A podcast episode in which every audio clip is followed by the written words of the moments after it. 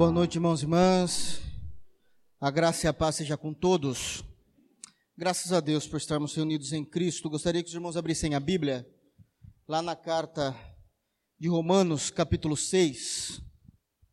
Romanos, capítulo 6, nós vamos ler do verso 1 até o verso de número 11.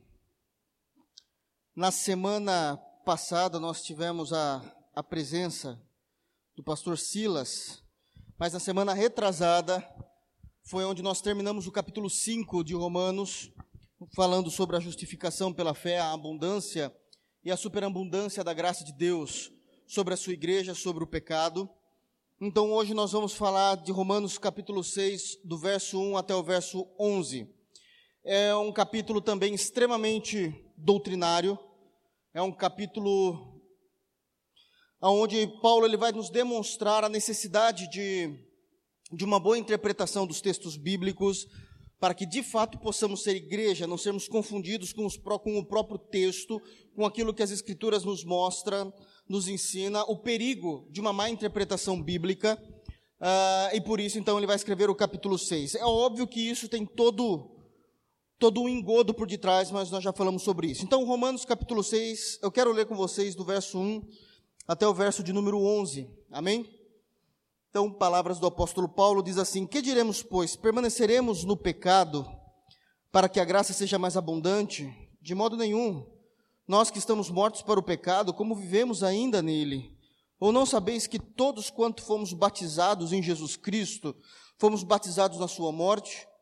De sorte que fomos sepultados com ele pelo batismo na morte, para que, como Cristo ressuscitou dos mortos, pela glória do Pai, assim andemos nós também em novidade de vida. Porque se fomos plantados juntamente com Ele na semelhança da Sua morte, também o seremos na Sua ressurreição. Sabendo isto, que o nosso velho homem foi com Ele crucificado para que o corpo do pecado seja desfeito, a fim de que não sirvamos mais ao pecado. Porque aquele que está morto está justificado do pecado. Ora, se já morremos com Cristo, cremos que também com Ele viveremos sabendo que, havendo Cristo ressuscitado dos mortos, já não morre, a morte não mais terá domínio sobre ele, pois quanto a ter morrido, de uma única vez morreu para o pecado, mas quanto a viver, vive para Deus. Assim também vós considerai-vos como mortos para o pecado, mas vivos para Deus em Cristo Jesus, nosso Senhor. Amém? Vamos fechar os nossos olhos, vamos orar ao Senhor. Senhor Deus, nós nos reunimos como igreja nessa noite de domingo para lhe adorar. É por meio de Jesus que nós lhe prestamos culto. Se conosco, Senhor. Temos alegria em ouvir a tua santa palavra. Que o teu Santo Espírito possa estar trabalhando em nossos corações a fim de que possamos ser moldados pelo teu evangelho.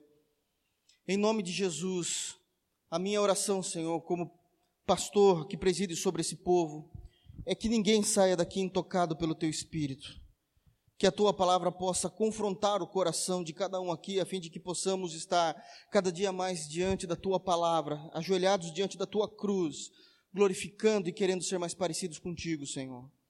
Trabalhe em nossos corações, trabalhe em nosso meio. Dessa forma poderemos ser a igreja que o Senhor tem esperado de nós. É no maravilhoso nome de Jesus que nós oramos. Amém. Pois bem, meus irmãos, o capítulo 6 da carta aos Romanos, ela é uma, é uma explicação teológica ah, do versículo 20 do capítulo 5 que nós falamos na semana retrasada. Paulo ele trouxe uma verdade, nós sabemos que o texto, o tema de Romanos é a justificação por meio da fé em Jesus. E uma vez que Paulo tem explicado como acontece essa justificação, isto é, como é que somos livres da culpa do pecado, do poder do pecado, do domínio do pecado, da escravidão do pecado e salvos, perdoados, agora remidos em Cristo, aceitos diante do Pai, por meio do sacrifício do Filho, e tudo isso compete somente essa justificação por meio da fé em Jesus. Paulo tem trabalhado e explicado como funciona essa doutrina da justificação pela fé. Qual era o grande problema, apenas relembrando, qual era o grande problema que Paulo estava enfrentando na igreja de Roma? A igreja de Roma era um povo miscigenado. Existiam, obviamente, os romanos, que tudo para eles era novo a respeito do Evangelho de Jesus Cristo. Havia os judeus que tinham saído de Jerusalém, muitas vezes por perseguição, uh, por esses judeus terem se tornado cristãos, então eles participaram daquilo que nós conhecemos como diáspora, eles saíram da sua terra natal em busca de abrigo e alguns foram para Roma, e uma vez instalado em Roma, eles tinham algumas confusões ainda a respeito do cristianismo, querendo introduzir no cristianismo algumas regras de fé que, são, que competem somente ao judaísmo. E isso acontece até hoje. Nós temos visto os nossos cultos cada dia mais judaizantes, e é contra isso que Paulo também vem lutar, porque ele começou a, esses, irmãos judeus começaram a confundir a cabeça desses, desses romanos. E obviamente que nós tínhamos também alguns gregos por ali que sempre lutando com a própria filosofia e debatendo a respeito de Jesus Cristo.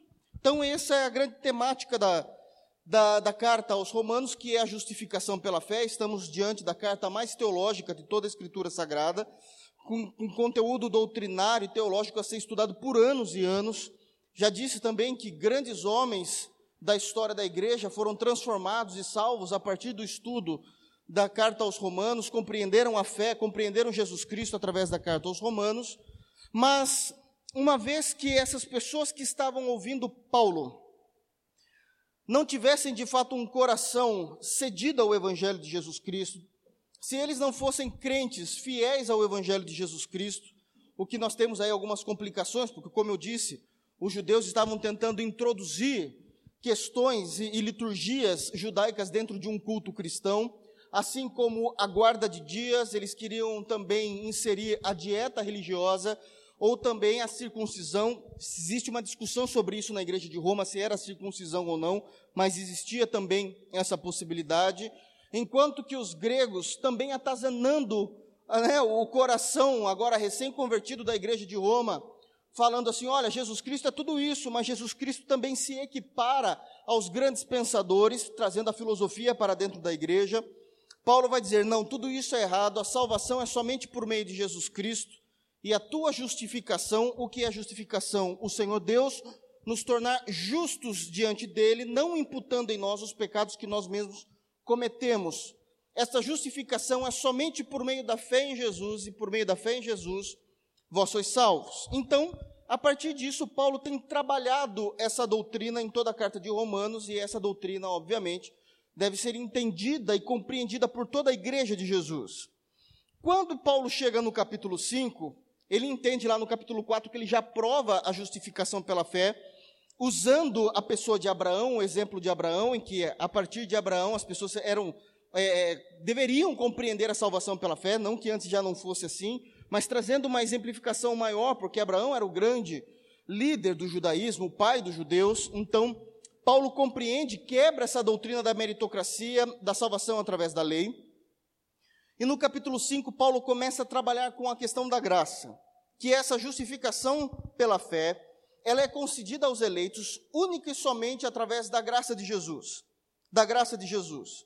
E até que no, no, no, no domingo retrasado, quando nós chegamos no versículo 20, depois dele explicar toda a graça no capítulo 5, ele vai encerrar esse assunto também, falando que a graça vem da parte unicamente de, da parte de Deus por meio de Jesus, e aí ele vai finalizar, concluir o assunto, trazendo duas informações, uma a respeito da lei e outra a respeito da graça, no versículo 20. Então, somente para a gente relembrar lá no versículo 20 do capítulo 5, ele vai dizer: Veio, porém, ele está encerrando o assunto, veio, porém, a lei para que a ofensa abundasse. Então, como é que nós entendemos isso? A lei de Moisés, ela nunca foi um sistema de salvação, nunca nenhum homem foi salvo pela lei, embora até hoje existem igrejas que teimam em dizer que o Antigo Testamento, os irmãos eram salvos pela lei e hoje são salvos pela graça, nunca existiu isso. A lei nunca foi um sistema de salvação. Pelo contrário, ele vai dizer que a lei é o grande diagnóstico de Deus. A lei veio fazer com que abundasse a ofensa em nós. A lei nunca nos fez pecar, porque a lei é santa, perfeita e agradável. A lei nunca fez o ser humano pecar, mas a lei descrevia o nosso estado de imoralidade e de depravação diante de Cristo. Como a lei fazia isso? A lei dizia: não adulterarás. Aí o homem, estou falando do homem que é mais simples, mas isso tanto para homem como para mulher. Aí o homem pensava e dizia assim: puxa, agora eu não posso mais adulterar porque Deus colocou uma lei. Então, essa é a prova de que o pecado era abundante em nosso coração. Então, a lei veio diagnosticar quem nós éramos: mortos em nossos delitos e pecados. A lei mostrava o quanto nós éramos podres diante de Cristo e Sua cruz. O quanto precisávamos de um Salvador. Porque nenhum homem conseguiu cumprir a lei.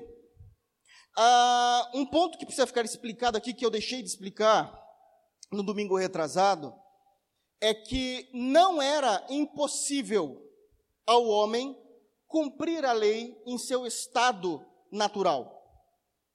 O homem não cumpriu a lei porque de fato mostrou ser depravado.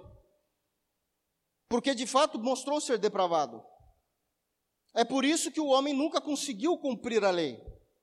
Porque, de fato, a lei, de acordo com o texto do Novo Testamento, veio para mostrar o como nós éramos abundantes em nossos pecados. Não existe uma única lei do texto de Moisés, não existe um único mandamento dos dez mandamentos que é uma impossibilidade, por definição, o ser humano cumprir. Mas o ser humano não conseguiu cumprir devido à sua natureza pecaminosa. Então, Paulo vai dizer, encerrando toda a conclusão do assunto do capítulo 5, dizendo: Olha, a lei então sobre todas as coisas, embora ela apontasse para o Cordeiro perfeito, já trabalhamos também com essa, com essa perspectiva bíblica própria, da própria carta aos Romanos, ele então vai dizer que a lei veio para o, que a ofensa abundasse e nos mostrasse quem éramos. Aí ele traz a cura dessa doença. Ele vai dizer: Mas onde o pecado abundou, e isso é um fato, o pecado é abundante no ser humano. Eu não cometo um único pecado e tal. Não, o pecado é abundante em nós, em nossos corações, em nossas mentes. E, obviamente, isso pode se tornar, é, é, o pecado pode se tornar comportamental em nossas vidas. Onde o pecado abundou, superabundou a graça. Ou seja, o alcance da graça de Deus, da eleição, da justificação, da predestinação, da adoção, de tudo aquilo que a cruz propõe aos seus eleitos, o alcance, o poder, o esplendor da glória da cruz de Cristo é muito maior do que uma abundância de pecados, porque onde abundou o pecado em meu coração, superabundou a graça de Deus. E ele encerra trazendo essa consideração a respeito da graça. Qual o perigo disso? A partir daqui nós não falamos, então começamos. Qual o perigo disso? Os mal intencionados e aqueles que de fato têm uma vida de igreja, mas não se converteram ao Evangelho de Jesus. Uma coisa que precisa ficar muito clara, e isso eu falo com vergonha, porque dos pastores que eu tive, eu discuti com todos eles a respeito desse assunto. Ah, mostrando biblicamente que eles estavam errados. E eu tinha a base bíblica, mostrando biblicamente que eles estavam errados, e eu me lembro especificamente de um pastor que bateu nas minhas costas e disse assim: O dia que você for pastor titular, a gente conversa. E eu me sinto extremamente constrangido, porque se um dia eu ver ele e eu for honesto com ele, eu vou dizer: teologicamente eu continuo discordando de você, mas na prática, na prática o senhor estava certo porque era exatamente isso que ele falava. Quando você for pastor titular, você vai conhecer as pessoas. Agora todo mundo é seu amiguinho. Todo mundo é crente. Um dia você vai ser pastor titular e vai atender, vai conhecer cada um deles. E eu discutia, não, porque o evangelho muda. E eu creio nisso. Eu creio nisso. Já preguei sobre isso em Romanos 1, versículo 16. O evangelho é o poder de Deus para a transformação. E eu me lembro de um sorriso extremamente sarcástico, carnal dele, onde ele bateu nas minhas costas e falou assim: Um dia a gente conversa. E eu tenho vergonha de um dia me encontrar com ele. Nem quero, porque se ele me perguntar, eu não vou poder mentir. Eu vou falar: olha, teologicamente eu continuo discordando do Senhor, mas na prática eu sei que a igreja de fato tem essas falhas que eu sempre briguei contra o Senhor, falando: não, as pessoas mudam. Ele falou: haha, um dia a gente conversa. Aliás, é sobre estes crentes por causa destes crentes, desse tipo de comportamento dentro da igreja, que Paulo vai escrever o capítulo 6. O capítulo 6 é uma defesa de Paulo. É uma tese, aliás, e uma, obviamente que uma doutrina, porque está escrito nas escrituras sagradas, onde Paulo vai defender o seguinte: a impossibilidade do Espírito Santo ter comunicado no coração do crente a justificação pela fé, sem ter também comunicado uma vida em novidade diante de Cristo. É uma impossibilidade, é esse o discurso de Paulo no capítulo 6. Porque, como eu disse, é uma resposta ao versículo 20. Pessoas mal intencionadas dentro da igreja de Roma compreenderam o versículo 20 de, do capítulo 5, se alegraram e disseram assim: então descobrimos a fonte de uma vida tranquila e saudável em nossa carnalidade. Pois se aonde abunda o pecado, superabunda a graça de Deus, continuemos em pecado. E assim a graça de Deus será maior sobre nós. Bom, se isso não é ser mal intencionado com o Evangelho de Jesus Cristo, eu não sei qual é o nome. É essa a particularidade de uma parcela dos irmãos da igreja de Roma que começaram a apresentar a Paulo. Então é isso, Paulo, eu não preciso mais cumprir a lei de Moisés, não, não tem mais necessidade, Cristo o cumpriu. Eu não preciso mais fazer os votos e os sacrifícios levando ao templo, não, não tem mais essa necessidade. Cristo é o Cordeiro de Deus perfeito. Então você está me dizendo que eu sou salvo unicamente pela fé em Jesus? Sim, é exatamente isso. Nós somos salvos e justificados tendo fé em Jesus Cristo. E eles diziam, e você então está me falando que toda essa abundância de pecado que há no coração do homem, ah, e aonde abundou o pecado, a graça desse Jesus superabunda. É exatamente isso. Então pequemos. Porque isso significa, na lógica de um coração não convertido a Jesus, que eu devo continuar pecando para que a graça seja mais abundante em minha vida. Eu continuo num estilo de vida fracassado diante da cruz, para eu, para, e mesmo assim ainda eu posso dizer, sou cristão. Porque aonde abunda o pecado, e nós, se formos honestos com os nossos corações, nós sabemos como anda o nosso cristianismo. Então, isso é ótimo, porque vai superabundar a graça de Deus. Você disse isso, essa parte sou eu que estou falando, no versículo 20, não existiam os versículos naquela época. Está escrito lá em Romanos 5,20. Você disse isso, que é onde abunda o pecado, superabunda a graça. E agora, então, Paulo encerrou o assunto graça e ele vai defender uma outra postura, que é a correta compreensão da teologia. Onde ele vai expor a impossibilidade do Espírito Santo ter gerado em nossos corações a compreensão da doutrina da justificação pela fé, sem também comunicar a esse mesmo coração andar em novidade de vida. Ah, na área comercial, em vendas, é, poderíamos chamar isso de venda casada. Uma informação leva a outra junto. É uma impossibilidade, por definição, quebrar esses dois assuntos ou trabalhar com um único assunto sem falar do outro é esta posição de Paulo. O mais terrível é que a igreja de Roma, pelo menos, teve a ousadia de expressar isso a Paulo. Então a gente faz. Nos dias de hoje, talvez nós não vamos ver irmãos expressando isso, expressando dessa forma, mas possivelmente, possivelmente existe esse tipo de afirmação no seu coração, principalmente diante de nós, igreja local, batistas e reformados, onde cremos nos cinco pontos da salvação, no último que vai dizer a perseverança dos santos. Eu posso pecar porque uma vez salvo, sempre salvo. Então eu posso ser salvo em Jesus, eu sei que eu estou guardado nas mãos do Cordeiro, de acordo com o que o próprio Jesus diz em João 10, que ninguém será, ninguém se perderá daqueles que estão em minha mão. Então eu comento o pecado sem o sentimento de culpa, porque eu sou salvo. E é exatamente contra essa má compreensão teológica e safadeza do coração do ser humano que Paulo vai discutir o assunto. Então ele diz logo no versículo 1, ele sabendo já como estava interpretando o versículo 20, como diz, como diz, então ele já começa trazendo a pergunta toda: Que diremos, pois? Permaneceremos no pecado para, para que a graça seja mais abundante?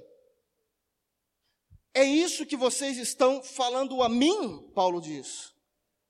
Existe um interesse em vocês em não terem uma vida íntima ao Evangelho de Jesus Cristo, ah, com a falta de coragem de vocês afirmarem que vocês amam ter essa vida fria, morna e ímpia, e mesmo assim baterem no peito e dizer: Eu sou cristão. Talvez da Igreja Batista lá do pastor Rodolfo.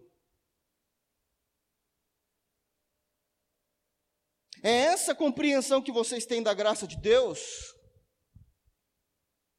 Então ele já começa chamando a atenção. Porque esse tipo de pergunta vai fazer a gente responder o que de fato nós achamos, nós achamos do cristianismo. Porque se assim for, o cristianismo é lugar para bandido. O cristianismo é lugar para mau caráter onde nós vamos usar da graça de Deus contra o Deus da graça. Usamos a graça superabundante em nossos corações, onde abundou e afogou, aniquilou os pecados que haviam em nós, para cometermos mais pecados. É como se eu quisesse compreender que os médicos simplesmente, ao ao verem vocês entrando na sala de cirurgia, vão dizer ao anestesista: não, não, não dê anestesia agora, não. Vamos deixar ele ficar mais doente, ainda, a quase a ponto da morte, para que ele veja como as minhas habilidades na medicina são boas, que eu vou salvar ele faltando 1% da possibilidade de chance de vida. Paulo começa a discorrer sobre isso, com esse cuidado, porque ele sabia que que a igreja estava vacilando ao interpretar de fato os textos reais das Escrituras Sagradas. Uma interpretação irreal, ilógica, uma interpretação sem base alguma doutrinária do capítulo 5. Porque era assim que eles queriam interpretar. Bom, que tipo de interpretação é essa? É o tipo de interpretação onde nós lemos as Escrituras Sagradas, querendo buscar nas páginas das Escrituras álibi para fazermos aquilo que nós mais amamos e que promove nojo na Trindade. É interessante quando pessoas vêm até os pastores e come, ou até os seus professores, ou seus líderes de alguma forma de grupo dentro da igreja, e, e vem com aquela pergunta: é, eu posso ou eu não posso fazer isso? Eu não tenho problema com esse tipo de pergunta, eu tenho problema com o que está por detrás dessa pergunta. Geralmente o que está de trás dessa pergunta é: até onde eu posso ir sem pecar, pastor? Porque não importa o centro da vontade de Deus, o que importa é a fronteira. Até onde eu posso ir que eu não estou em pecado? Então eu quero ir o máximo possível da, da permissão das Escrituras Sagradas porque o centro não me agrada. E eu me lembro que uma vez eu disse isso a uma pessoa: o teu grande problema vai ser a eternidade com o Senhor. Porque na eternidade não há fronteiras. O centro de tudo é Jesus. E se Jesus já não satisfaz a tua alma aqui na terra, o céu será um lugar insuportável para você.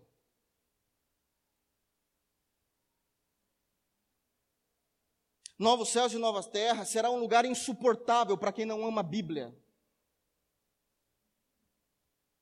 Será um lugar maçante para quem não se deleita nas Escrituras, para quem não se deleita na doutrina, para quem não se importa em aprender de Cristo. Não há alegria para você lá. Não há.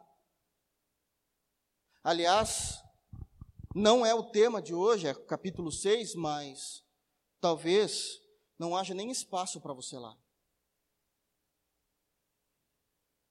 Porque lá não haverá tristeza, não haverá lágrimas, só haverá a alegria de um povo redimido por Cristo em Sua cruz, onde no centro da cidade será o trono do nosso Deus. Ninguém brigará falando assim: quais são os limites do céu para que eu possa estar o mais longe? Porque o Senhor compreende todas as coisas na Cidade Santa. É contra isso que Paulo vai fazer a denúncia dessa má interpretação. Percebam como isso é sério. Percebam. Então, qual é a reação de Paulo para essa primeira pergunta aí, né, essas duas primeiras perguntas do versículo 1? Que diremos, pois permaneceremos nós no pecado para que a graça seja mais abundante? E ele continua dizendo: de modo nenhum. Uma retumbante negação, dizendo: Deus nos livre, Deus nos guarde dessa compreensão maligna e carnal. Não é porque a graça de Jesus superabundou onde havia pecado, que nós vamos querer voltar ao pecado para que a graça seja mais abundante. Ao contrário, nós iremos construir em Cristo a nossa vida cristã, na ausência do pecado, de modo algum. Não há mais espaço para isso. Não há mais deleite em nós do pecado. Não há mais deleite em estarmos longe do Cristo da cruz. Há um desespero em lhe prestar culto. Há uma ansiedade em ouvir e aprender da tua palavra. E esse tipo de ansiedade, guardadas as devidas proporções, foi falada inclusive por Jesus Cristo lá na, no Apocalipse, quando na igreja de Éfeso. O que eu tenho contra ti é que vocês perderam o primeiro amor. Não existe nem primeiro nem segundo amor. É somente uma metáfora para dizer assim: vocês perderam o entusiasmo da tua fé. Arrepende-te, pois, da onde vocês erraram e volta-te. Caso contrário, eu não terei parte com vocês. É interessante que a corrupção do coração humano já vem desde o período de Paulo, né? Nós nunca duvidamos disso, mas não de forma tão clara como Paulo vai parar um capítulo inteiro de Romanos para tentar reconstruir uma ideia que tinha sido deturpada da parte dele. De modo algum.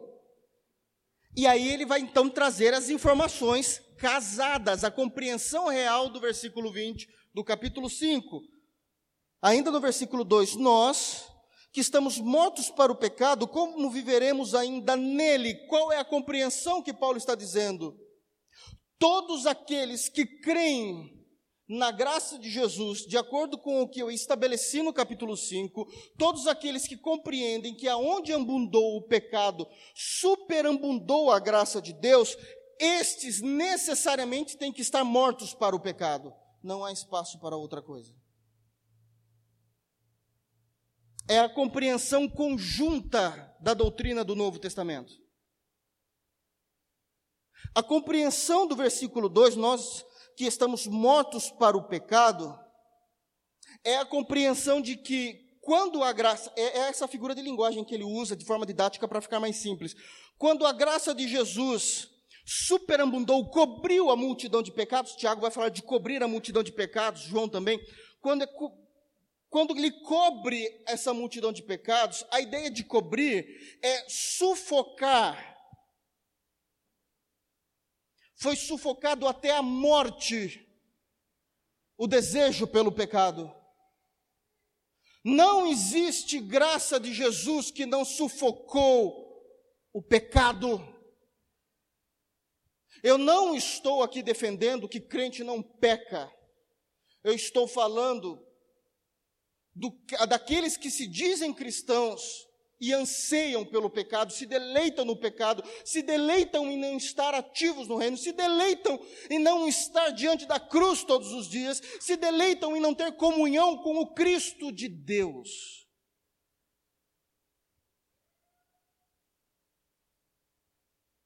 A graça de Jesus sufoca, porque ela cobriu o pecado.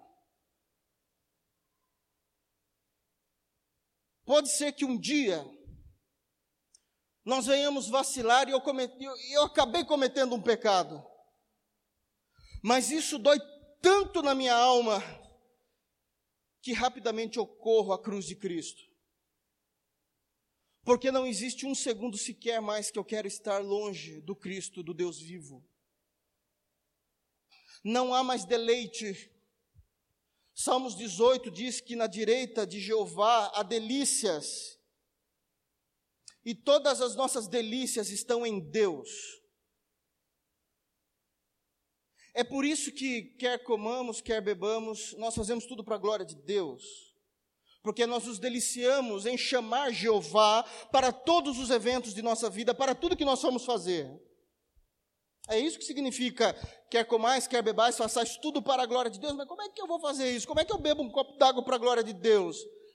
Isso significa que eu tenho uma vida tão íntima com Deus que tudo que eu faço, Deus está presente em minha vida. Não há absolutamente nada em minha vida que eu teria vergonha de fazer diante da Trindade. As palavras que eu falo, eu falaria tranquilamente na frente da Trindade. Os meus comportamentos eu não mudaria diante da Trindade. Eu me lembro quando eu estava na faculdade de psicologia e na aula de psicologia social, isso me doeu muito, porque eu lembro que a professora de psicologia social falava assim: todos vocês vestem uma máscara, todos, vocês têm uma máscara social que pela manhã vocês a colocam essa máscara social, porque ninguém vos conhece. Vocês são conhecidos como um no trabalho, como um na escola, e como um na sua família, e principalmente você é você mesmo quando está sozinho. Então, aqueles que têm o trabalho, a faculdade e depois de alguma forma passa para ver pai, mãe, família, tio, tia, e volta para a tua casa, naquele mesmo dia, você deve ter usado três máscaras sociais, a ponto de você ficar sem graça. Se um dia o teu superior na empresa se encontrar com o teu professor da faculdade e você estiver diante dos dois, porque você não sabe qual máscara você usa. Aí você fala: Nossa, que situação estranha. A psicologia social vai dizer assim: isso aí é porque você usa máscara. A Bíblia chama isso de pecado.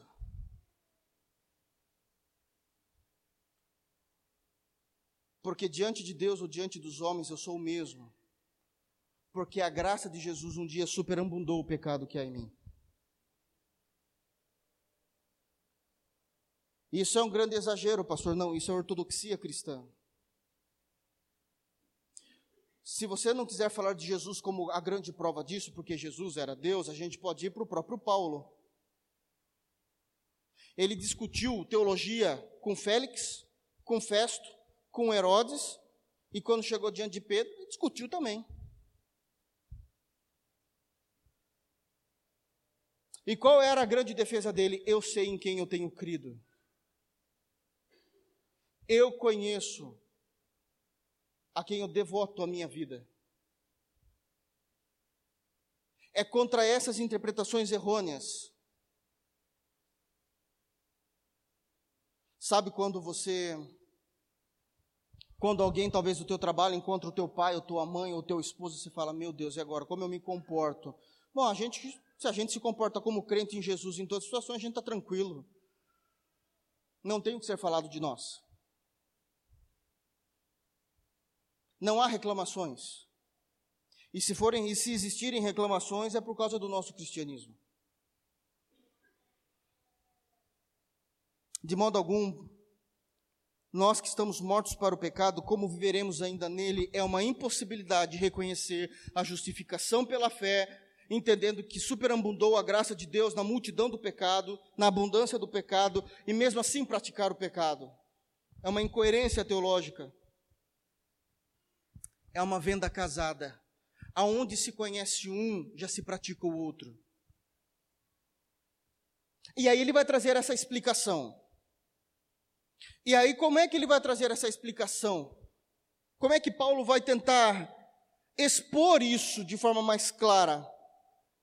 Ele não vai defender dizendo assim, mas isso você consegue com maturidade, com maturidade teológica, Talvez você tenha que fazer um curso de teologia muito bom, um seminário, uma faculdade de teologia. Não, não, não, não, não. Como é que isso se dá? Ele vai dizer assim no início da tua caminhada cristã.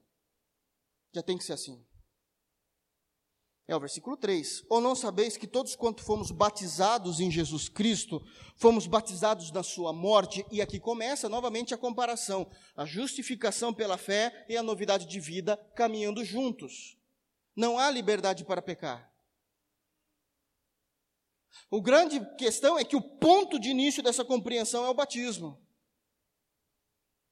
Bom, o que é o batismo? O batismo é aquela liturgia que todo cristão passa como ingresso à fé como ingresso à fé, eu ouvi o Evangelho, compreendi o Evangelho de Jesus Cristo, o Espírito Santo gerou essa fé, e agora eu vou me batizar. Como prova daquilo que o Espírito fez em mim. Então, o batismo é o ingresso à fé de Jesus. É a partir daí que eu já devo andar em novidade de vida, porque eu compreendi a justificação pela fé, as duas coisas caminham juntas. É a partir do batismo. Ou não sabeis que todos quanto fomos batizados, versículo 3, né, em Jesus Cristo, fomos batizados na sua morte. Aqui tem uma outra compreensão teológica. Todos aqueles que passaram pelas águas do batismo, não somente iniciaram a sua caminhada na fé, onde se adentraram a uma vida de fato cristã, confessando publicamente a sua vida e a sua conversão a Jesus Cristo, mas esse batismo compreende a morte de Jesus em sua cruz e os resultados dessa morte.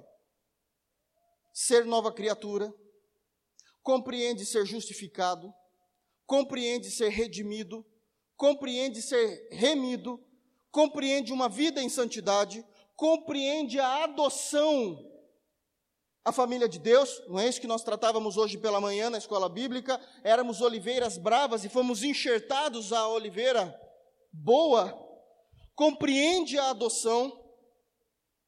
Bom, compreender tudo o que a cruz nos trouxe, compreende mudança de vida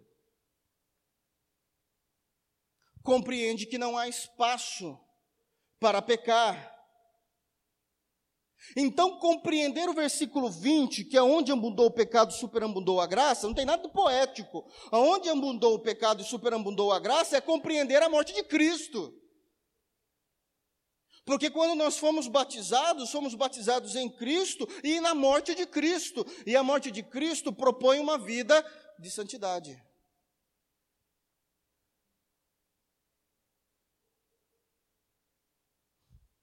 Não existe espaço na igreja cristã para aquela compreensão de que se eu pecar, não tem problema, eu oro e peço perdão.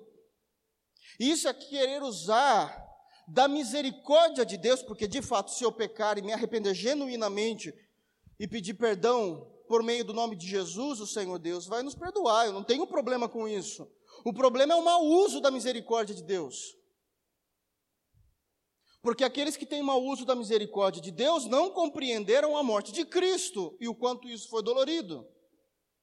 Se é que nós não estamos envergonhando a morte de Cristo em nossos corações.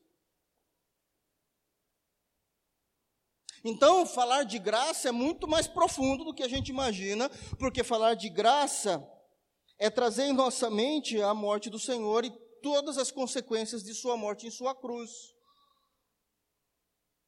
Então o crente não é zero zero. Não há espaço para isso. Os nerds entenderam. Não há espaço. Não há autoridade para pecar. Porque o batismo, que é lá no início da nossa caminhada, compreende a compreensão da morte. E isso tem que ser ensinado. E ele continua. É, ele vai falar que uma vez que fomos mortos, vai falar da sepultura, aí ele vai dizer no verso 4: de sorte que fomos sepultados com ele pelo batismo na morte. No batismo, não necessariamente no batismo, mas o que, simbol, o que vai simbolizar o batismo é a morte do velho homem. O antigo Rodolfo, aquele que vivia dirigido e guiado pela própria natureza caída, ele foi sepultado ali. Não necessariamente naquele momento, naquele ato do batismo, é só um simbolismo. Mas o simbolismo do batismo é daquilo que o Senhor já fez em nós. Então eu já sou uma nova criatura, regenerada pelo Espírito. Eu fui sepultado já no início da minha caminhada cristã. Então, a igreja de Jesus não flerta com o pecado, seja ele qual for. Seja daqueles pecados que têm uma proporção e uma explicação muito maior nas Escrituras, que quando a gente ouve, a gente fala, ah! seja com aqueles que ninguém vai perceber, e seja com aqueles para que a gente possa ganhar mais dinheiro em cima deles. Não, eu tenho mesmo, sei lá, estou dando um exemplo aqui, tá, irmãos? Não, sim, eu, eu, eu trabalho com nota fiscal fria. Não, não, não dá para fazer mais isso. Por quê? Porque eu fui sepultado com Cristo. Eu também não sou motivo do meu irmão pecar, levando eles e tentando eles até ver até onde eles aguentam no pecado. Não sou eu que faço esse teste. Porque senão você está brincando com a morte e a compreensão de Cristo. Bom, já que ele é crente, eu sei que eu vou poder exaurir dele o máximo possível, porque ele tem que se comportar como crente. A gente não faz isso. Porque nós temos uma consciência do que significa ser sepultados com Cristo no batismo. Então eu não preciso fazer o teste. Eu não brinco como Sansão. Eu me alegro no batismo que eu passei em Cristo Jesus. Tudo isso para explicar, porque olha o que a igreja de Roma tinha em mente. Vamos pecar para que a graça de Deus superabunde de forma maior e mais manifesta em nossas vidas. Continuando o verso 4, então, de sorte que fomos sepultados com ele pelo batismo na morte, para que, e o resultado disso, como Cristo ressuscitou dos mortos pela glória do Pai, assim andemos nós também em novidade de vida. Uma vez que compreendemos que somos justificados pela fé em Jesus, sepultamos o velho homem pela conversão a Jesus Cristo, e da mesma forma como Jesus Cristo ressuscitou nós também ressuscitamos, não na mesma proporção de Cristo, situações totalmente diferentes. Ele está usando o exemplo apenas para dizer, e ressuscitamos, uma vez agora convertidos, e, e expomos isso pelo batismo, para andarmos em novidade de vida. A questão é: o que é que você entende por novidade de vida? Eu vou dar um exemplo do que não é. Pastor, eu parei de beber, eu parei de fumar, eu parei de roubar, eu parei de vadiar. Isso não é novidade de vida. Porque é perfeitamente possível pessoas que não conhecem Jesus Cristo pararem de fumar, pararem de beber, pararem de adulterar, pararem de vadiar. Novidade de vida não é apenas parar de fazer, mas é começar a ser em Cristo aquilo que as Escrituras pedem que eu seja. Novidade de vida não é simplesmente fazer aquilo que é correto moralmente. Há ímpios que podem fazer isso sem Jesus. Mas é ser aquilo que as Escrituras pedem, ordenam que eu seja. Ter vida de comunhão, entender o que é prestar culto, entender o que é o momento de louvor, ter vida de oração, buscar ser mais cheio do Espírito, como Jesus ensinou na parábola. Orai, mas vós orai errados, né? Orai pelo Espírito buscarmos os melhores dons de acordo e com a maneira que as Escrituras pedem para nós buscarmos, não com essa histeria pentecostal que nós conhecemos. compreender as Sagradas Escrituras, passar hora meditando delas, existe uma ordenança, examinar as Sagradas Escrituras. Não é assim, ó, quando é tempo, se você quiser, você dá uma passadinha lá. Você pega a Bíblia, dá uma lida. Não, nós examinamos as Sagradas Escrituras, fazemos meio do uso de fé e dos meios de graça. Nos envolvemos com o reino, compreendemos o arrependimento, compreendemos a graça. E isso os ímpios não conseguem fazer, somente os que são convertidos a Jesus. Somente os que são convertidos a Jesus Cristo. Andemos nós também em novidade de vida. Bom, então esse eu começo a, a diagnosticar em mim que eu não ando em novidade de vida. Comece a compreender melhor se realmente a graça tem dado frutos no seu coração. Precisamos compreender melhor isso. E Paulo continua com essa afirmativa. Ele vai até o versículo 11, 5. Porque se somos, algumas traduções vão dizer, porque se fomos plantados juntamente com ele, na semelhança da sua morte, porque nós não morremos literalmente com Cristo, estamos falando que nós nos convertemos a Cristo. Então, se formos plantados juntamente com Ele na semelhança da morte, isto é, compreendi a justificação pela fé, esmurro a minha carne, como diz 1 Coríntios 9, para que possa haver de fato as marcas de Cristo em mim. Eu abomino muitas vezes o meu querer. Então, se formos plantados juntamente com Ele na Sua morte, também o seremos no da Sua ressurreição. O simbolismo da ressurreição de Cristo também deve haver um significado para mim, novidade de vida. Porque é impossível nós dissiparmos um assunto do outro. Eu vou dar um exemplo. É impossível nós estudarmos a pessoa do Espírito Santo sem estudarmos Cristo. Não dá para estudar sozinho. É uma impossibilidade, por definição. Da mesma forma como é impossível nós estudarmos, pregarmos, crermos na justificação pela fé, sem tratarmos do assunto novidade de vida. É isso que Paulo está orientando a igreja. Então não há alegria quando nós falamos assim. Então quer dizer que uma vez salvo, sempre salvo, cristão não perde a salvação. Que, nossa, fomos eleitos, não está predestinado. É, isso te traz muito mais. Isso vai te trazer, com certeza, muito mais motivos, muito mais deveres, para você se comportar como dignamente como um cristão. Paulo está chamando a atenção disso. Por que, que ele está chamando a atenção disso?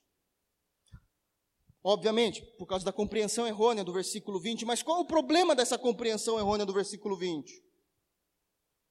É o grande erro de quem não compreende a graça de Jesus, mesmo sendo cristão, aí chega um calvinista querendo falar da graça de Jesus para alguém, e gera, para um cristão também, e aí aquela pessoa vai dizer assim: então é, é fácil. A graça é fácil. Então eu posso fazer o que eu quero. Pessoas que vão defender isso, um conselho pastoral. Quando vocês falarem das doutrinas da graça e alguém dizer assim, mas então fica fácil, acreditem, ensinem o beabá, porque essa pessoa não conhece absolutamente nada de Bíblia. Não compreendem absolutamente nada de Bíblia não tem uma visão panorâmica de doutrina, sabe de nada. Você está falando A, ele quer entender A, B, C e D sem base bíblica nenhuma. Então você fala assim: você tem tempo, meu irmão, que com você vai uma faculdade. Porque não entende nada. Quando alguém diz, olha, compreender as doutrinas da graça torna tudo fácil, ah, ah, então quer dizer que existe eleição. Não vou mais evangelizar. Essa pessoa não compreende absolutamente nada de Escritura. Porque não consegue linkar as doutrinas. Só pode linkar se conhece. É essa a argumentação de Paulo.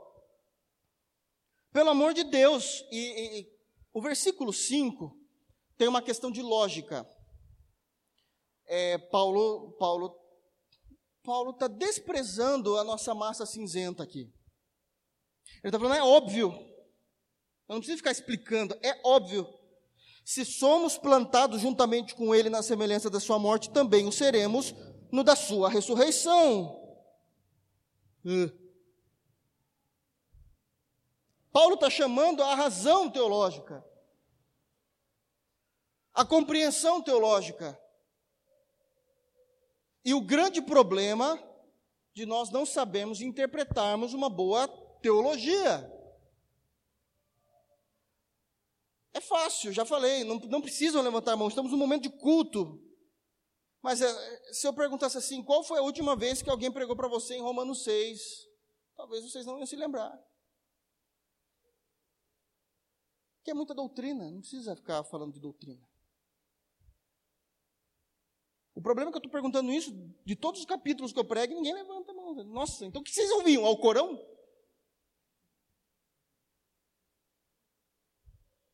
Entendem como isso é sério? Aí ele vai trazer, vai começar a conclusão, verso 7. Porque aquele, perdão, 6, né? Sabendo isso, sabendo isto, que o nosso velho homem foi com ele, ele Jesus, com ele crucificado, para que o corpo do pecado seja desfeito, a fim de que não sirvamos mais ao pecado começam a compreender agora na prática o que significa a superabundância da graça, é a aniquilação, é sufocar o pecado em nós.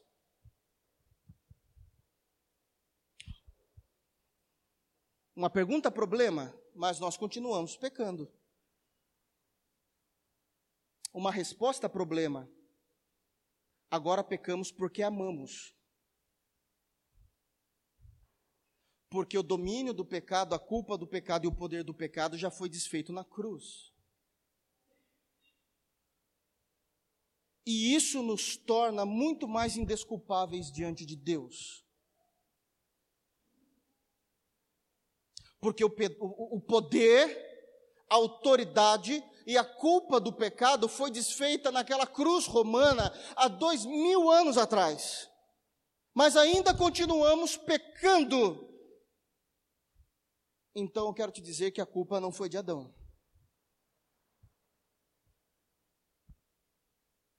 Porque esse problema foi resolvido.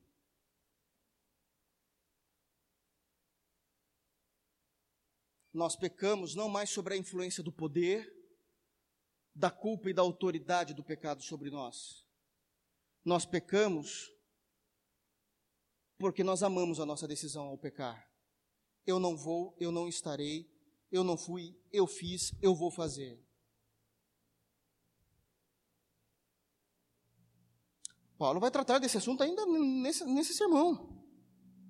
Sabendo isso, que o nosso velho homem foi com ele crucificado, e uma vez que o nosso velho homem foi crucificado, é dito que o corpo do pecado, está falando da natureza pecaminosa, seja desfeito a fim de que não sirvamos mais o pecado. Então, nós não servimos o pecado, mas eu peco porque eu amo.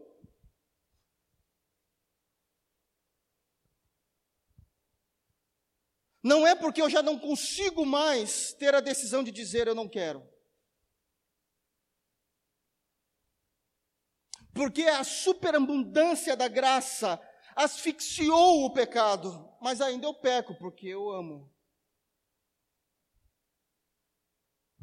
Imagina uma criança que está com gripe, aquela tosse forte, ronquidão no peito, e a mãe olha para ela e fala assim: Não sai nessa chuva.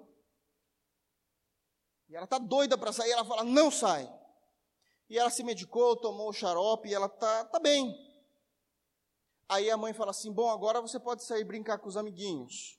Você já melhorou, está tudo bem, está sol. E aquela criança vai brincar e começa a chover. Ele sabe o que acabou de acontecer com ele, mas ele ficou na chuva, de novo, porque ele amou estar lá. A tosse já não tem mais domínio sobre ele, o remédio foi dado, ele está bem, mas ele está no mesmo lugar que colocou ele em problemas para com Deus, em problemas com sua saúde. Porque ele amou o pecado.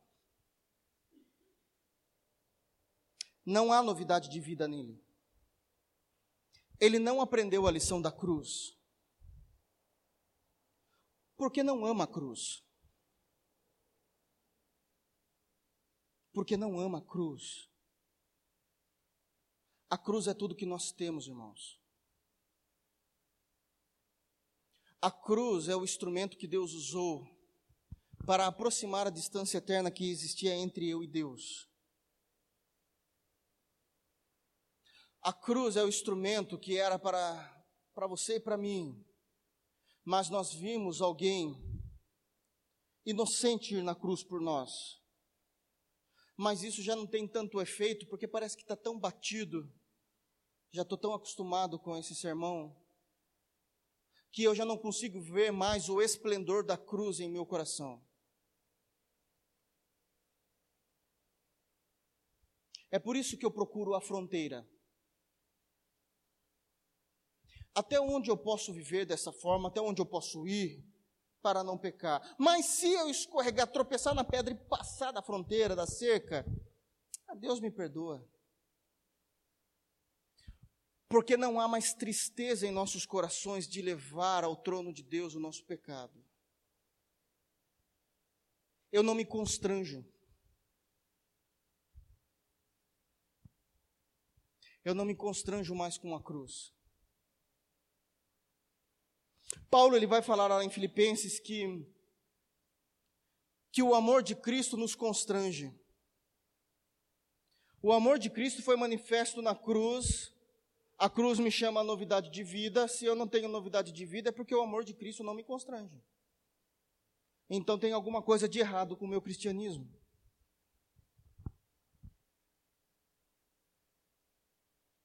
Eu tenho certeza que tem gente que poetiza esse texto. Ah, o amor de Jesus nos constrange. O amor nos constrangeu na cruz.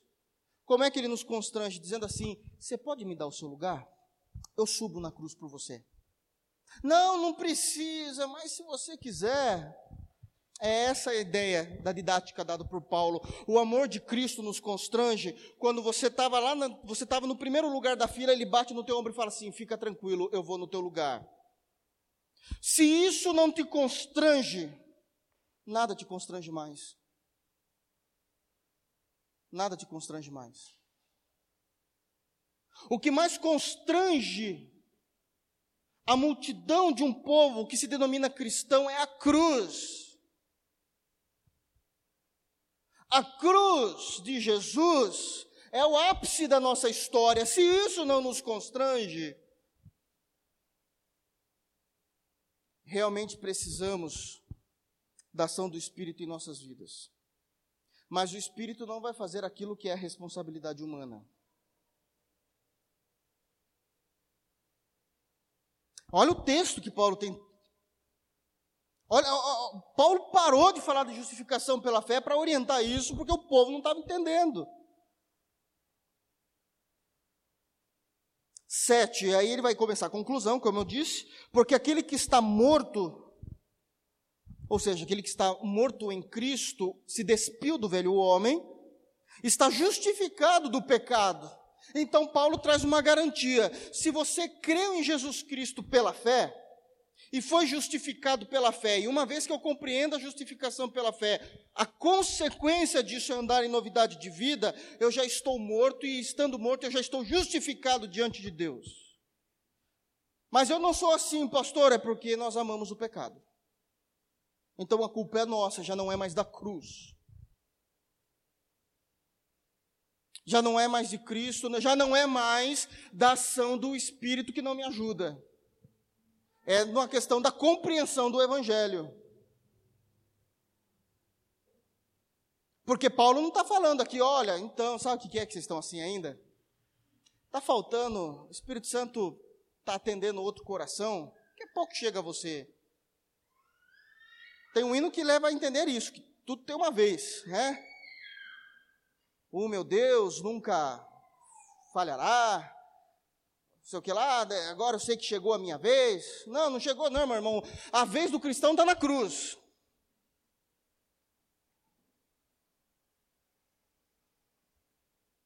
A nossa vez foi lá na cruz. E o Espírito Santo já agiu em nossos corações.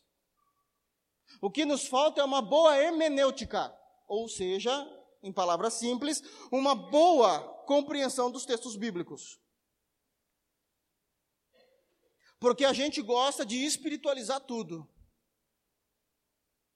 Então eu vou fazer alguma coisa. Alguns dizem assim, ó, se Deus preparar, eu faço. Não, se Deus preparar, não, já está na Bíblia. Não, eu vou fazer outra. Não, não, não, não, agora eu não posso, porque é dia de sábado. E agora, bom, agora eu vou fazer porque você vai ver, o, o, céu vai descer. Não, o céu não vai descer coisa nenhuma. Jesus Cristo deixou o cristianismo, não precisa do céu na terra. Jesus Cristo deixou o cristianismo. Deixou uma fé e uma regra de fé e norma de prática, do qual nós chamamos isso de cristianismo. Nós precisamos estar nisso. Porque se nós não estamos nisso, muito menos você ia estar no céu, irmão. Vamos, vamos ser sinceros. Essa é a preocupação. Então, aquele que está morto está justificado do pecado. Ora.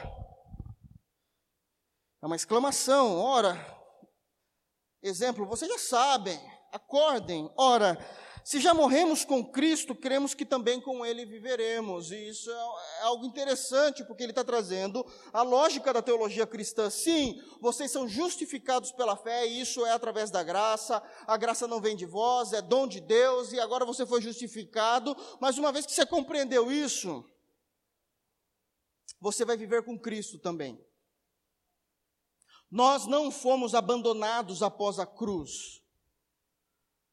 Após a cruz e a ressurreição, existe toda uma doutrina para nós vivermos.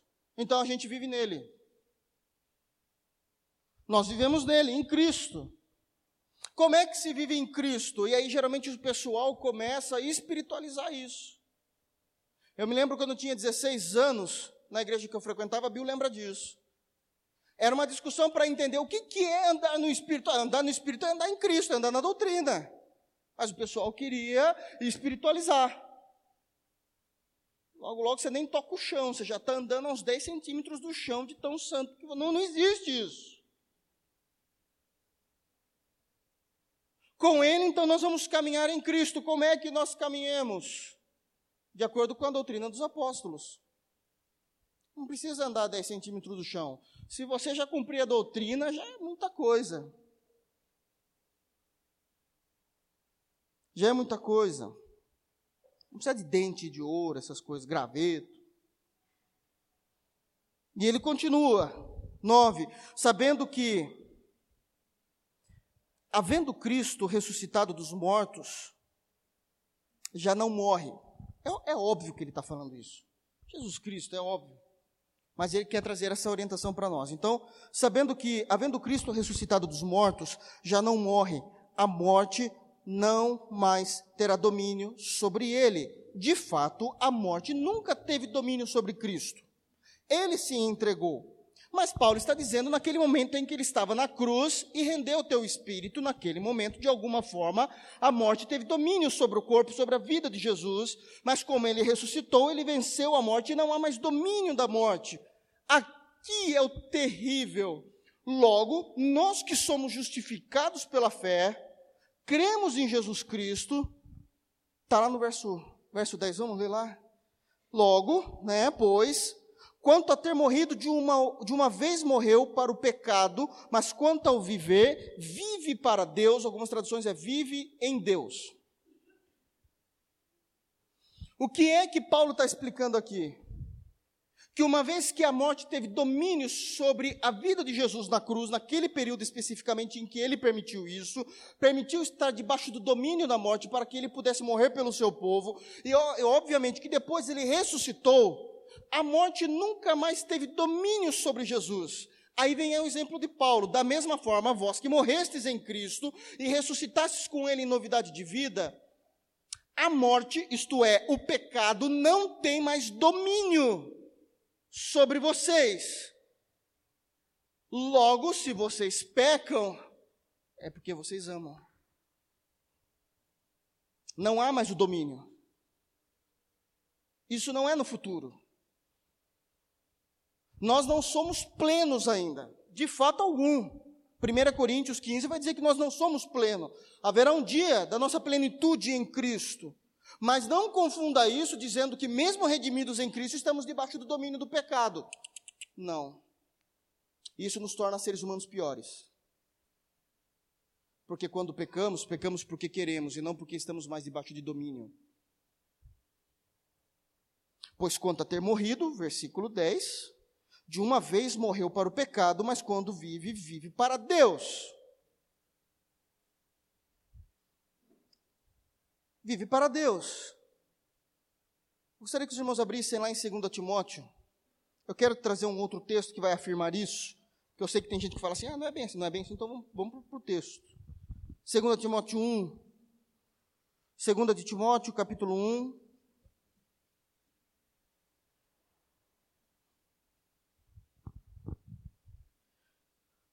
Para dar contexto, 8, 9, 10, mas eu quero só falar o 10. Mas para dar contexto, para vocês entenderem do que Paulo está falando a Timóteo. 2 de Timóteo, capítulo 1, versículo 8 até o 10, diz assim: Paulo instruindo Timóteo: Portanto, não te envergonhes do testemunho do nosso Senhor, nem de mim, que sou prisioneiro seu. Antes, participa das aflições do Evangelho. Isso é importante. Crente em Jesus participa das aflições do Evangelho. Pode ser que nós não tenhamos problema com perseguições de morte aqui no Brasil. Mas existem questões que vão trazer algumas aflições em nós, nós participamos disso. Já falamos disso em Tiago, inclusive, na pregação de terça-feira. Então nós participamos das aflições do Evangelho, segundo o poder de Deus, que nos salvou e chamou com uma santa vocação não segundo as nossas obras, mas segundo o, pró o próprio propósito e graça que nos foi dada em Cristo Jesus antes dos séculos, antes da criação do mundo. Ele nos chamou com santa vocação. Ser cristão é uma santa vocação dada pelo próprio Deus antes da eternidade, antes da criação de todas as coisas, em outras palavras, eleição. 10. Aqui que eu queria dizer. E que esta graça, esse propósito que nos foi dado em Cristo, é manifesta agora. Não está falando que é no novo céu e na nova terra. É manifesto agora pela aparição de nosso Salvador Jesus Cristo, o qual aboliu a morte e trouxe à luz a vida e a incorrupção pelo Evangelho. Eu continuo pecando porque eu amo, porque ele trouxe a luz e a incorrupção pelo Evangelho agora.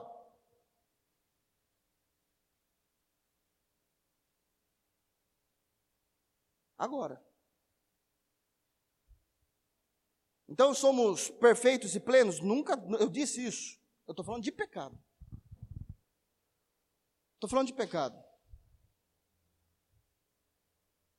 Que nós continuamos pecando, eu não estou dizendo que nós não somos pecadores. Eu estou afirmando, nós pecamos. A diferença é que eu estou mostrando por que é que nós pecamos. Eu não posso chegar diante do trono de Deus e dizer assim: Senhor, o senhor sabe muito bem porque eu pecava. Porque eu estava debaixo do domínio da morte. Jesus Cristo olhará para nós e vai dizer: Como é que é? E minha cruz, que destruiu o poder do pecado. Você pecou porque você quis. Você já era pecador, eu resolvi o problema do pecado original. Daí você criou outro pecado para você que você amou. Porque isso foi manifesto agora, com a manifestação de Jesus Cristo. 11. Vamos terminar. Assim também vós, aí ele vai falar isso para a igreja e trazer a aplicação de tudo que ele falou desde o versículo 1 até o versículo 10, ele vai trazer a aplicação final para a igreja. Assim, assim também vós, considerai-vos. Nós precisamos nos considerar, está escrito como mortos para o pecado, mas vivos para Deus em Cristo Jesus, nosso Senhor. Existe uma posição cristã que nós tomamos na pessoa de Jesus. Jesus já destruiu o poder, o domínio e a culpa do pecado lá na cruz. De acordo com o que é falado nas Escrituras Sagradas, lá em 2 Timóteo 1,10, Isso já é manifesto a nós agora pela manifestação de Jesus Cristo e ele nos trouxe a luz e a incorrupção não há mais esse poder que tem domínio. Então eu tomo uma posição, uma vez que eu compreendo a, a verdade bíblica. A minha posição é que nós passamos, como igreja, a nos considerar como mortos para o pecado. Não está falando que a igreja tem que se considerar melhor que os outros. Está falando isso? Não. Nós nos consideramos mortos para o pecado, mas vivos para Deus em Cristo Jesus, nosso Senhor. É essa prática da defesa da justificação pela fé fui justificado pela fé em Jesus, sou salvo não é por obra alguma, não fui eu que dei o primeiro passo, isso não é fruto do meu arbítrio. Sabemos que a graça não vem de nós, nem por meio da fé, isso não vem de nós, isso é dom de Deus, está no texto. E agora o que, que eu faço? Eu vivo deitado eternamente em berço esplêndido? Não. Uma vez que, que eu compreendo, defendo, exponho a justificação pela fé, eu defendo que a igreja deve compreender que está morta para o pecado e viva para Deus através da pessoa de Jesus Cristo. Que Deus guarde os nossos corações, que Deus guarde as nossas vidas, para que a gente não venha cair nesse erro de querer usar a graça de Deus contra o Deus da graça, dizendo: Eu sei que se eu pecar, Deus terá misericórdia. Eu sei que eu posso brincar com a graça porque ela superabundou o meu pecado, então eu posso pecar mais para que a graça seja mais abundante. De modo algum, diz o texto de Paulo. Porque nós nos consideramos mortos para o pecado e em novidade de vida, vivos para Deus por meio de Jesus Cristo. A igreja de pé.